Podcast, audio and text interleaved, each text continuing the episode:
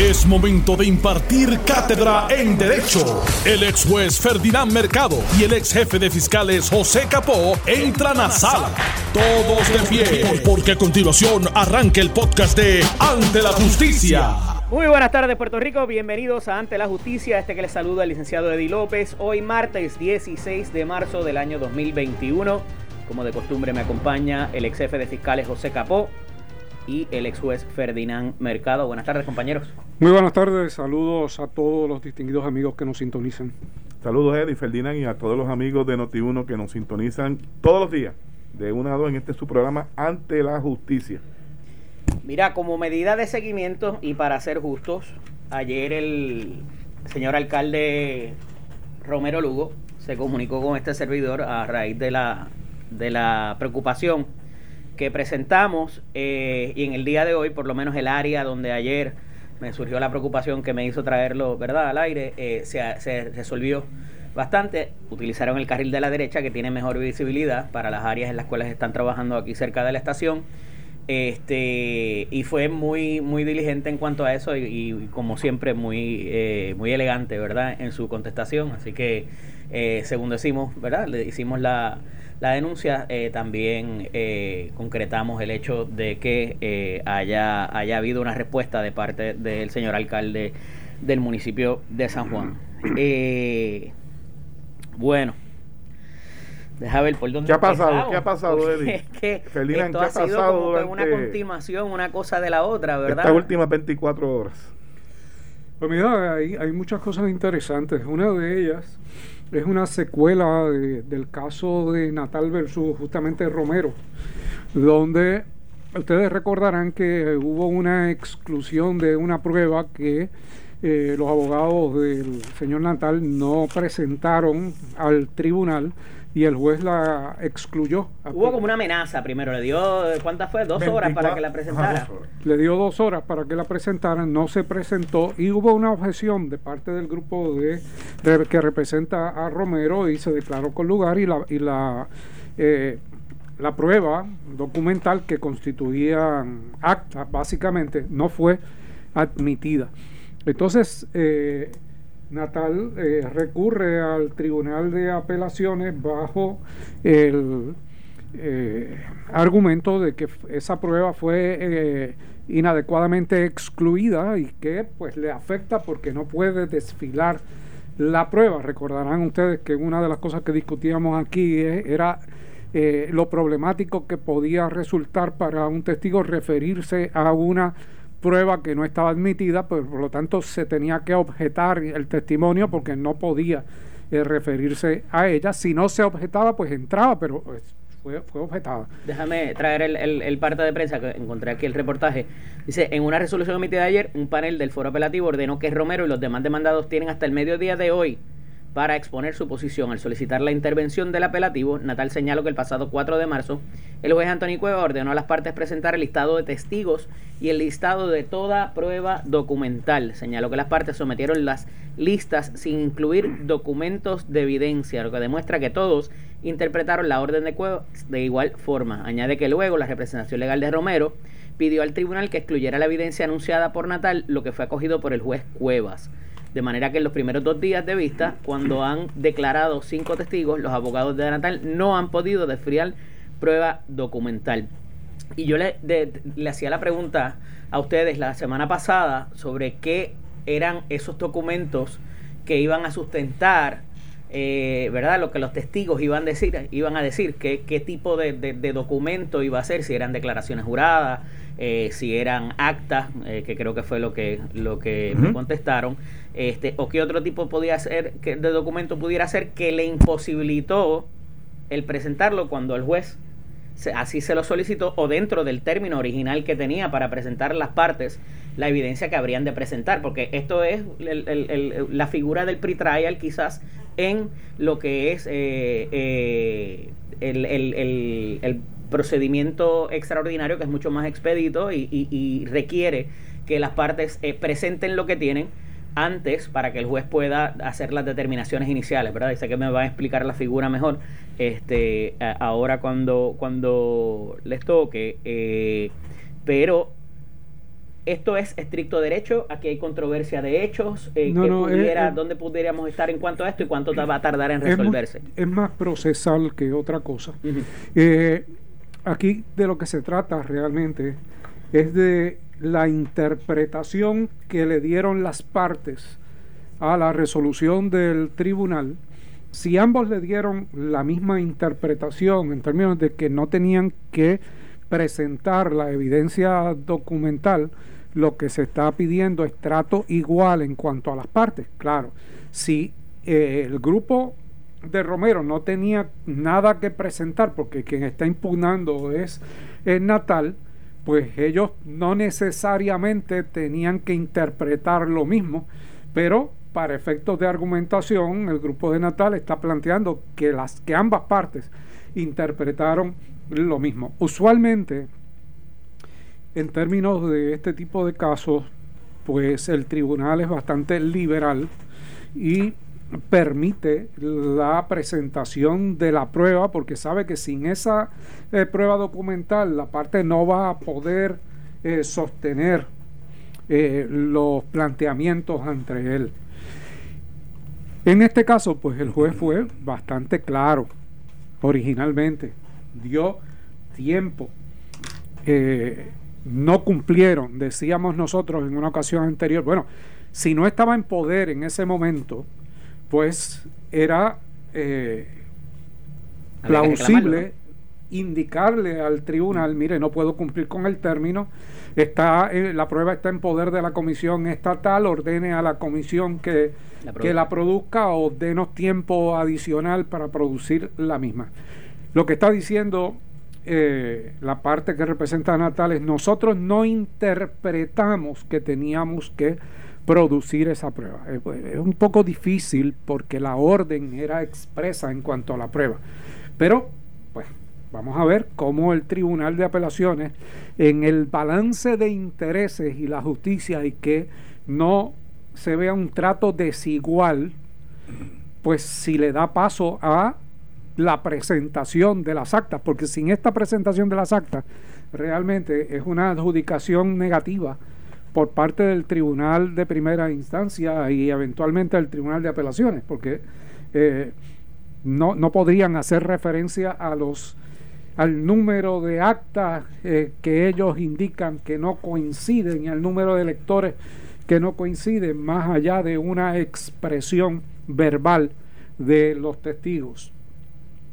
No es que no es que no sea posible, porque Exacto. las expresiones verbales son tan válidas como la prueba Si a usted le consta de documental. propio y personal Pero conocimiento. tiene que ser que le conste de propio y personal conocimiento. No puede ser que eh, se le pregunte, sí, yo vi, yo vi, allí habían actas, ¿cuántas? No sé. Ah, pues ahí se fue. Pues, Digo. pues si no sabe, ¿y usted las, cómo las vio? Bueno, este, las vi a 30 pies de distancia porque yo estaba en la parte de arriba y vi allí unas actas. Pues y ahí va perdiendo credibilidad.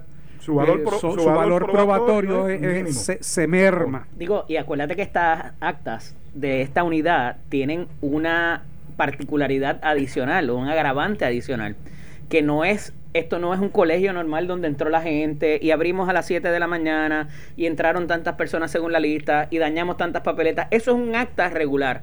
Esta es el acta donde se dijo, pues aquellas papeletas llegaron en una bolsa, estas otras llegaron en una caja, estas eh, estaban identificadas, estas estaban dobladas, estas no. O sea que esas incidencias, ese contenido de esa información es súper importante. Y está básicamente en el Exacto, acta nada exacto. más. No hay ninguna pro- evidencia quizás proli- eh, eh, periferal o análoga eh, de, de- fuera de los testimonios de las personas que estuvieron allí.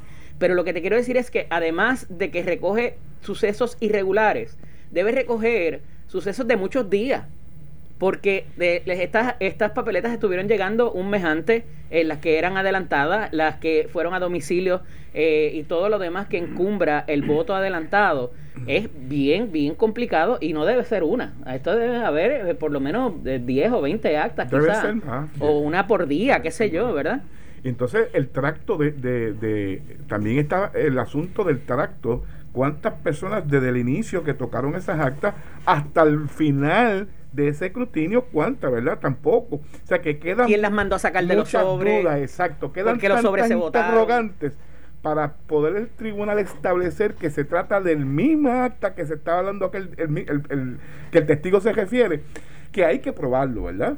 Claro, este, Ferdinand, ¿sabes qué me llegó a la memoria cuando escuchamos ¿verdad? esta situación de que ciertamente no, no le van a permitir hablar del contenido de, de, de esas actas o su valor si le permitiesen hablar de un recuerdo cuando es impreciso, no es preciso, no es, no es específico, ¿verdad? Los datos, pues su valor probatorio queda prácticamente a, casi nada, casi nada, porque no puede precisar y el, el tribunal tiene necesita datos precisos para tomar determinaciones, ¿verdad? Me acordé de esto en las litigaciones eh, nuestras de los años 80 y 90 que obviamente que aunque las reglas de evidencia prohibían la, la prueba de, de la prueba de, referencia. de referencia siempre se citaba un famoso caso del tomo 95 o 98 pueblo de Sujibera que decía que se podía permitir cuando tú querías eh, repetir una manifestación de un testigo que no estaba presente en sala automáticamente venía la objeción de poseer prueba de referencia si no estaba disponible para ser contrainterrogado allí mismo.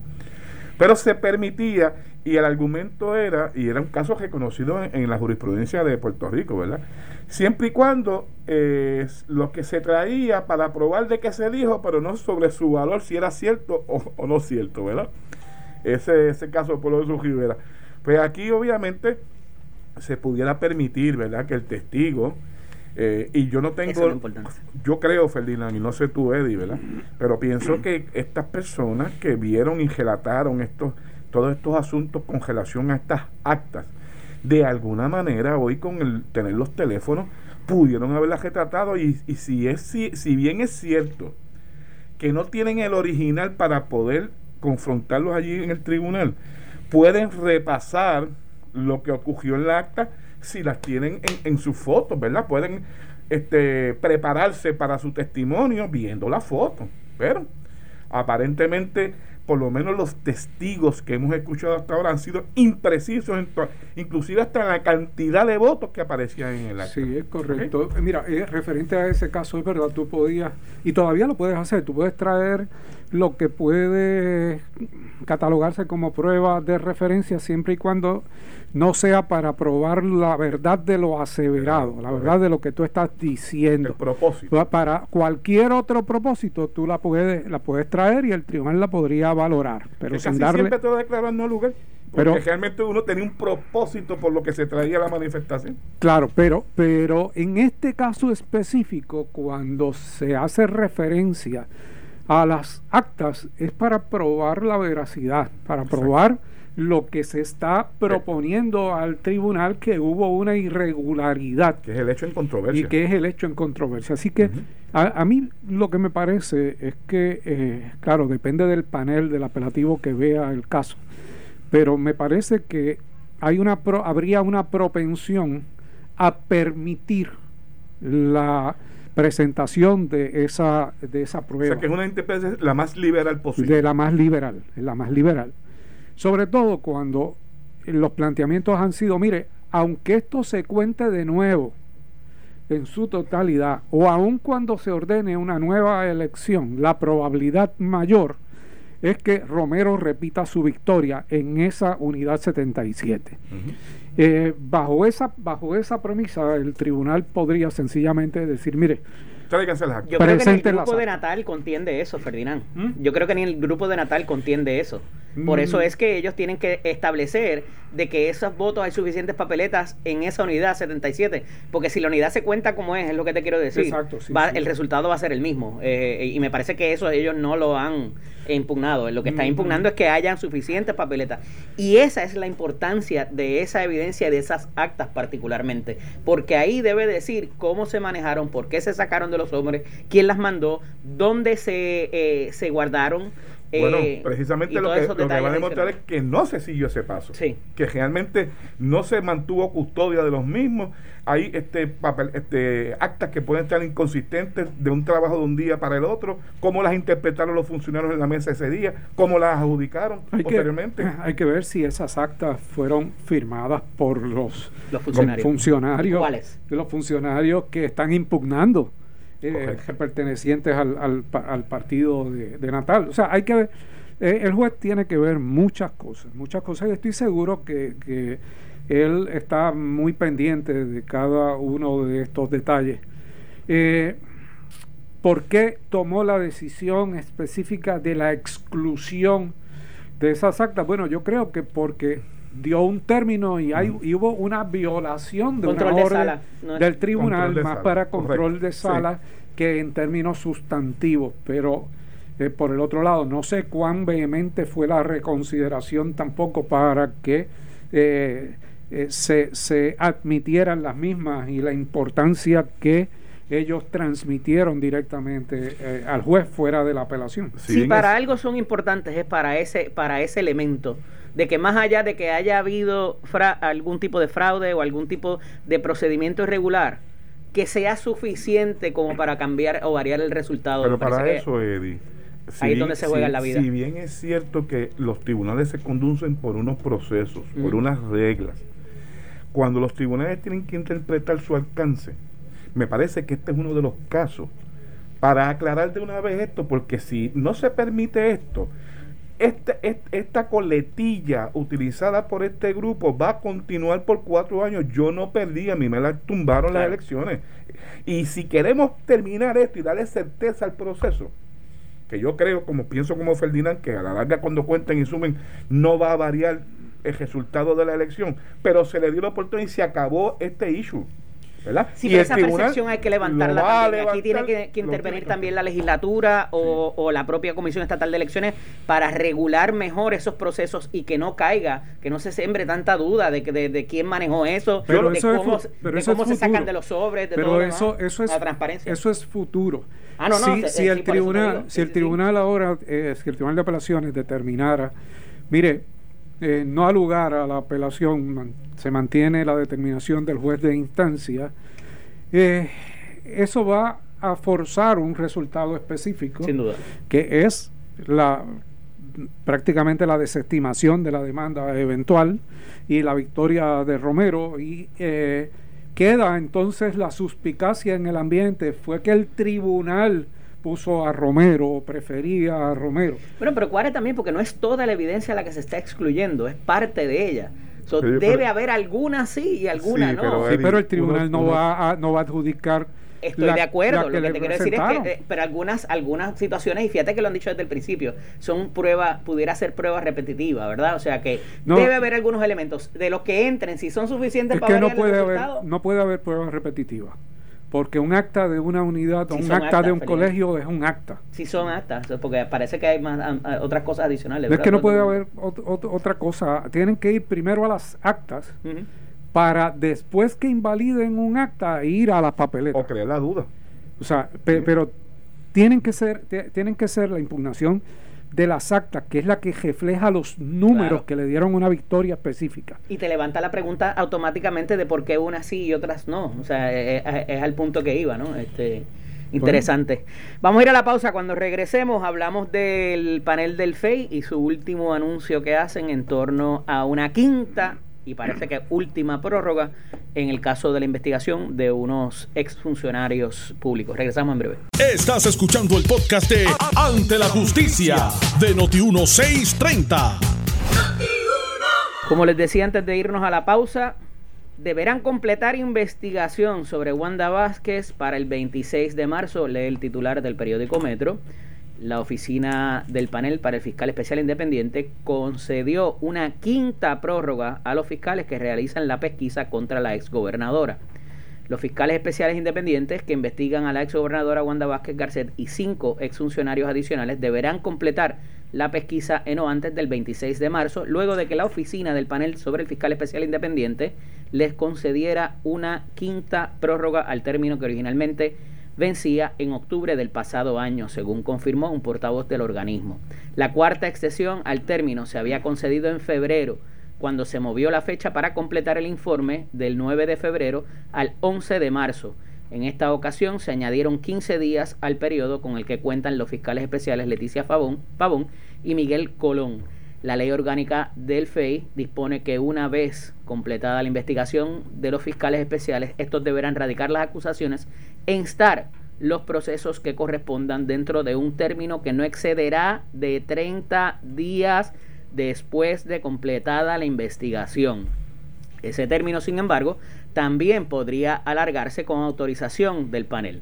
El 23 de febrero, en una conferencia de prensa, la presidenta del FEI, Nidia Coto Vives, precisó que la prórroga otorgada el 9 de febrero respondió a que el organismo recibió documentación adicional que implicaba a dos de los exfuncionarios investigados. La ex jueza de apelaciones no precisó a cuáles personas involucraban dichos documentos. Además de Vázquez Garcet, los fiscales especiales investigan a la ex senadora Evelyn Vázquez, el exsecretario de la Gobernación Antonio Pavón Valle, Surima Quiñones, exdirectora de la Administración para el Desarrollo Socioeconómico de la Familia, José Alfredo Galarza, ex subdirector de ATSEF, y María Teresa Sayas, jefa de servicios operacionales de esa misma dependencia del Departamento de la Familia. En el caso de Vázquez Garcet, el Departamento de Justicia recomendó investigar si incurrió en violaciones al Código Anticorrupción al despedir a la ex secretaria de la familia, Glorimar Andújar, en medio de la emergencia por los terremotos de enero de 2020. Andújar habría denunciado un patrón liderado por Quiñones de manejo con fines partidistas de suministros del cual participaban los senadores Nelson Cruz y Vázquez Nieves en aquel entonces aliados políticos de Vázquez Garcet y sigue repasando el titular eh, lo que verdad se le imputa que ya es de conocimiento público eh, parece ser una quinta y última prórroga. ¿Qué dice esto de la investigación eh, y qué pudiéramos eh, quizás de alguna manera anticipar que pueda pasar si es que llegasen a presentar acusaciones? Mira, uno puede anticipar, tomando el lado positivo, que se trata de una investigación complicada y compleja eh, porque ha eh, durado más de lo usual. Los primeros 90 días tuvieron una extensión de 90 adicional. El término eh, tradicional para la conclusión de una investigación es dentro de los 180 días. Aquí ha pasado por mucho ese término y estamos en multiplicidad de determinaciones del panel del FEI extendiendo estos términos por periodos más o menos de unos 15 días cada uno de ellos, eh, sin que eh, los fiscales designados hayan tenido la oportunidad de concluir y presentar los cargos. Eh, significaría también que los documentos a los que hacían referencia, que era nueva prueba, pues ha generado no solamente nueva prueba en cuanto a los documentos, sino nuevas entrevistas a testigos e identificación de los mismos y que ello pues ha extendido esta investigación donde están involucrados varios eh, exfuncionarios públicos del más alto nivel, eh, donde está directamente la gobernadora por un lado, el secretario de la gobernación por el otro, una senadora también en el proceso y varios otros funcionarios. Eh, yo espero que al final de la jornada esta, pues, haya una radicación contra alguien, porque no creo que se justifique eh, si no hubiese algún cargo, eh, no creo que se justifiquen las extensiones. Claro, si uno pudiese anticipar quién podría resultar finalmente acusado aquí, eh, y quisiera pensar que se van a proteger a los niveles más altos, ¿cuántos serían los acusados de esos cinco? Bueno, con, la continuación de términos adicionales, desde que salió la información en primera instancia de esta ampliación con relación a dos personas en particular de los señalados, pues obviamente uno tiene que deducir que esas dos personas son, se ha convertido en la tarjeta ahora mismo de los fiscales en la investigación, ¿verdad? De esas personas que ahorita Eddie mencionó, o tal vez hay otra persona más, porque acuérdense que el FEI ha sostenido en varios casos que tiene jurisdicción sobre, inclusive en su ampliación de investigación sobre otras personas que pudieran estar envueltas en esto, ¿verdad? Y no, no, no dudaría. Cuyos nombres no están, no están en el epígrafe. Y no dudaría que haya alguna otra persona que no esté de los mencionados, ¿verdad? Y que posiblemente pueda ser parte, ¿verdad? De ese de esa persona en particular. Parece que ha sido una tarea, ciertamente lo que veo es que ha sido una tarea difícil el poder obtener y establecer los elementos de los alegados delitos que se pudieron haber cometido en toda esta situación y por eso pues que se, se han pedido extensiones para poder eh, ampliar la investigación original. Pero esto debe estar ya, aquí estamos hoy, a 16 de marzo. Pues estamos hablando que en el mes de abril pues ya tendremos noticias. Este, dentro de unos 15 o 20 días tendremos posiblemente noticias ya de la determinación final de la investigación eh, con relación a este tema, ¿verdad? Y ya tendremos de qué hablar y poder comentar si realmente se pudo levantar o no la evidencia para sostenerla en un tribunal. Fíjate una cosa, y, y, quizás tratando, tratando de salirme del aspecto estrictamente técnico legal de las justificaciones para las prórrogas y de que hay que hacerlas a tiempo y de lo que puede significar la causa justificada, saliéndonos de eso, la impresión de alguien que lo esté viendo desde afuera y quizás con, no con la formación legal, pudiera ser, parece que ahí no hay nada y siguen buscando y no encuentran y ese caso parecería estar débil y que no lo presentan porque necesitan más para poderlo. Eso pudiera, eso pudiera ser una posibilidad eh, y, me refiero en particular porque al, al conceder la cuarta prórroga, el panel se cuida y va más allá de decir que encontraron documentos, o sea, un poco necesitan justificar o necesitaron justificar en ese momento esa prórroga que no lo hacen ahora. Eh, y entonces ¿verdad? Daría la impresión de alguien de afuera de que esto está débil y que quizás no han podido conseguir la evidencia que pensaron tener en algún momento o que los testigos no están disponibles. No sé, eh, eh, esto pudiera representar de que el caso está débil para el, para el panel y, no, no lo pueden presentar. Yo por eso te hice la inferencia ahorita de que me parecía que se ha hecho una tarea difícil para los fiscales poder obtener una evidencia este, que cumpla con los estándares requeridos en el área criminal para poder este, establecer y sostener delitos, me parece. el caso está finito, es lo que dicen por ahí. Por lo menos sobre alguien en particular. Yo creo que ellos sí tienen prueba eh, presentada ante el panel de una determinación de causa eh, sobre alguien o, o, varios de los de los investigados porque de lo contrario no vislumbro cómo, cómo, el panel le daría términos adicionales. Yo creo que el término adicional es porque hubo unos señalamientos sobre unas personas y le dijeron, mire panel, necesitamos ampliar sobre otras personas, sobre esta misma situación, eh, y el panel dice, ok, pues está bien, eh, incluya eso en su investigación. Si no hubiesen tenido nada, nada, nada, absolutamente nada, desde el principio el panel no creo que se hubiese arriesgado a, concederle ni una. el término. Mira, Eddie. O que quizás no sean todos los que están, que era la preocupación. Como se llevaron tanta gente enredada en esa acusación, que ahora quizás estén buscando cómo hacer un backpedaling, ¿verdad? Pero yo creo que para eso estarían tardísimos. Para decirle de momento, mira, eh, eh, estas personas que incluimos y hemos tenido en ese en ese vía crucis esperando a ver qué pasa, eh, sabes que no encontramos nada contra ellos. Eso, eso si, es, si fuera así, se debiera hacer de, y, verdad no es el proceder del FEI que conocemos de ordinario no, no, no, mira hecho antes. Eddie y Ferdinand nosotros creo que repasamos hace un mes atrás esta misma situación cuando vino uno de, la, de, los, de los términos que se pidió y decíamos que buscamos creo que era el artículo 16 de la ley de FEI que establecía lo que por ley se le concede para realizar las investigaciones un primer término de 90 días y una segunda extensión por 90 hasta 90 días adicionales, ¿verdad? Sumaban 180 días.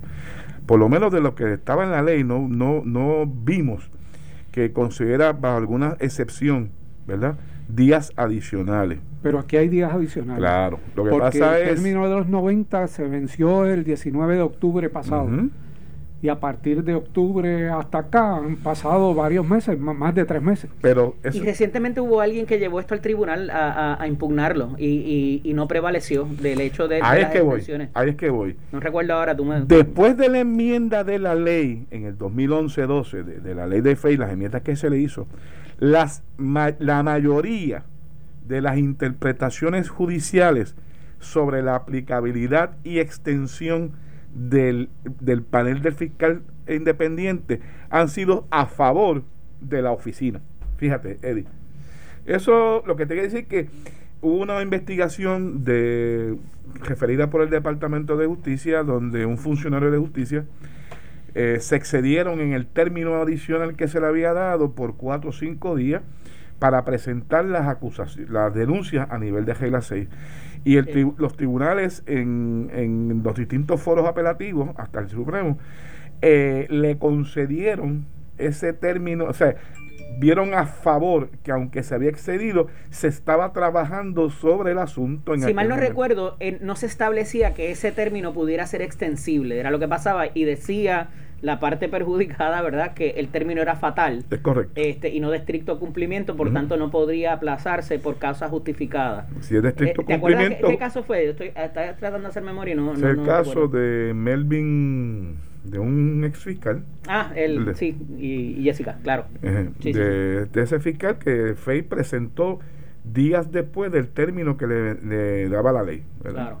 Y finalmente los tribunales interpretaron sobre la si era un término este, de, de, caducidad, estricto cumplimiento que permitía una justa una justificación para y se interpretó a favor eh, y como te digo que las decisiones de ahí en adelante digo el panel presentó también una serie de circunstancias de la, de la, por eso te digo pero han sido a favor del panel. Las interpretaciones judiciales sobre este aspecto de la ley han sido resueltas a favor del FEI de la posición del FEI Interesante, vamos a ver qué pasa, como tú dices, eso está ahí al lado, ya la semana que viene debemos saber qué, qué, va a ocurrir, ¿verdad? Y, y si son, si están todo lo que son, son todo lo que están. Mira, en otro asunto que ha tenido bastante controversia y es que eh, se trae, al igual que en el cuatrenio pasado, que fue un revuelo brutal y hubo una vista que terminó como el Rosario de la Aurora en el Senado de Puerto Rico. Recordarán a la ex senadora Zoela Boy, eh, y me parece que eh, Nadia Venegas también estaba también, eh, Venegas Brown, en esa vista pública donde se hablaba de dos asuntos que se trajeron juntos, en mi opinión, erradamente, ¿verdad? En vez de verlos separadamente por la controversia que creaba. Y se trataba de las terapias de conversión y los currículos de, eh, los, currículos de educación de perspectiva de género. Eh, pensaba que iba a decir algo más. Pero eh, a esos efectos, ¿verdad? Esto fue muy controversial en la, en la administración de García Padilla, en la administración Rosellón Nevares. Eh, Wanda Vázquez un poco eh, flotó y no se volvió a traer directamente al, a la palestra, pero el gobernador inequívocamente en esta mañana, eh, inclusive en una entrevista aquí con el, nuestro compañero Normando Valentín, eh, aseveró de que si se radica la legislación, ya está radicada, yo creo que ya está radicada, si se aprueba, él habría de firmarlo porque entiende que es una práctica nefasta y de verdad un abuso eh, a los derechos de las personas, a la, ¿verdad? A la intimidad y a la, y a la persona, derechos humanos eh, y esto pues no ha creado tanta controversia como quizás en las últimas dos administraciones, de las tres que han habido, ¿verdad? Eh, ¿Qué entienden que está pasando aquí? Ya la gente entendió que esto es algo que es, eh, ¿verdad? una violación de los derechos humanos, no hay tanta controversia a los efectos, se dejó caer ya quizás la controversia, o sea, ya no vamos a pelear por eso. Eh, porque el, el, particularmente lo de perspectiva de género, el currículo, pues también lo ha hablado la, la, la, secretaria, lo ha hablado el gobernador y parece que ya no hay voces, como decía esta mañana el exgobernador García Padilla, que estuvieran dispuestas a protestar o a, o a crear gran, gran controversia. ¿Cómo lo ven? Pues mira, lo vemos con mucha dificultad, porque eh, son temas eh, de principios por un lado, emocionales por el otro, y no se resuelven con una legislación realmente. Eh, hay una controversia sobre esta materia. Las terapias de conversión fueron inclusive objeto de, de, la pasada campaña eh, electoral y afectaron directamente a un candidato por no asumir una posición específica sobre estas terapias de conversión. La realidad es que han sido mínimas eh, las áreas o la evidencia de que se estén dando terapias de conversión en el país. O sea que eso debe estar pasando. Cuando se está trayendo, después se, se, trae, pero, pero no se ha traído. Mire, esta, eh, estas oficinas dan terapia de conversión. Ha habido 200 eh, jóvenes o, mujeres o niños o, adultos que han sido sometidos a esta terapia de conversión. Hay 80 eh, médicos o psicólogos o psiquiatras que eh, brindan terapias de conversión. Tú dices que esa evidencia no se ha presentado. por lo menos yo no, la, yo no la he visto. Yo he visto... No, y la pregunta la hacía esta mañana también Iliana, ¿verdad? Nuestra compañera aquí, eh, la directora de noticias, eh, Iliana Rivera de Liz, que ha habido algún algún avance significativo de, alguien que está tratando de, proliferar esto? Porque, Pero, por el otro lado, o sea, como cuestión de principio, personalmente yo estoy en contra de las terapias de conversión como estoy en contra de la lobotomía. Sin duda. creo que, esto es, totalmente inadecuado. Y eh, si en algún momento se eh, aprueba un proyecto de ley eh, que prohíba esa práctica, pues entiendo, entiendo que debe ser firmado. Ahora, en estricta juridicidad, en estricto proceso legislativo, yo todavía no he visto la estadística que me valide por qué prohibir algo que no eh, existe o que no se practica. Yo creo que las personas que están proponiendo la eliminación deben poner en condición al país de por qué es pues, más allá de la cuestión de principios. dónde se están practicando? Yo voy más lejos, Más allá que yo coincido con los principios, yo coincido con el planteamiento de la prohibición, como dije, pero para efectos de validar el planteamiento, pues me parece que, deben aportar esa, esa cifra, esa estadística, esas situaciones de, de dónde es que se están dando estas Yo voy más lejos, me parece que tal cual han sido relatadas estas, estas actividades y estas dinámicas, hacer eso son delitos.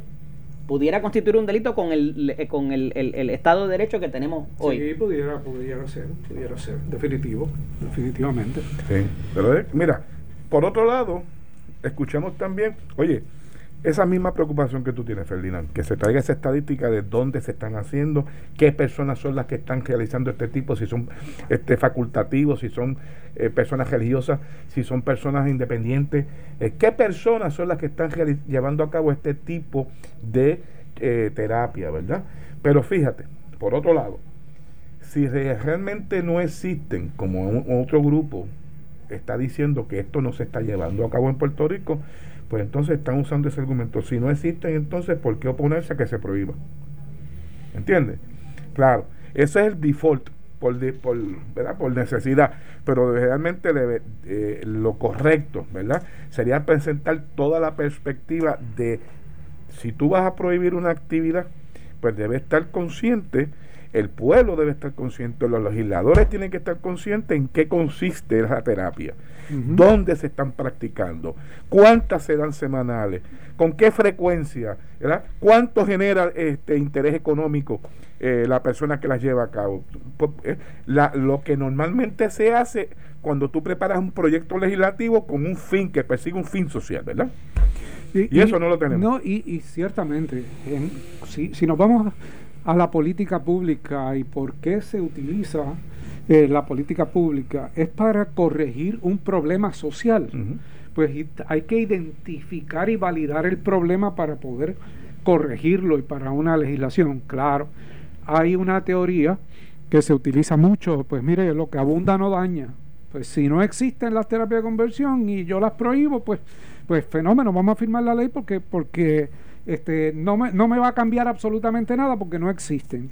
La agresión es agresión, la tortura es tortura y entonces tratar de legislar y crear un delito quizás especial porque se haga en una iglesia o en un consultorio médico es bien preocupante, es una pendiente bien resbaladiza. Sí, por eso es que digo que, eh, responsablemente hay que buscar la validación, hay que buscar los datos que permitan que alguien eh, pueda respaldar o pueda oponerse a una legislación que se va a convertir en parte del cuerpo rector de las leyes del país. Y pues, eh, si uno dice, bueno, mira, es una cuestión de avanzada, es para, llevar un, para llevar un mensaje. Ok, pues mire, póngalo en la exposición de motivos. Es de avanzada y es para llevar un mensaje, no constituye un problema, pero podría constituirlo en el futuro si no se prohíbe. Pues, pues fenómeno. Ahí hay un párrafo que justifica el por qué eh, aprobar una política pública de esa, de esa Y así pasó más o menos la misma discusión con los crímenes de odio y en su momento con las leyes antisemitismo y todo lo demás. Este, todo en la historia tiene su razón de ser. Lo que pasa que aquí parece que estaría, estaría ausente ese detalle de eh, el dato histórico y de proliferación de esta actividad para poderlo regular. Esto fue el podcast de Noti 1630. Ante la justicia, el único programa en la radio con un dream team de expertos en derecho. Dale play a tu podcast favorito a través de Apple Podcasts, Spotify, Google Podcasts, Stitcher y notiuno.com.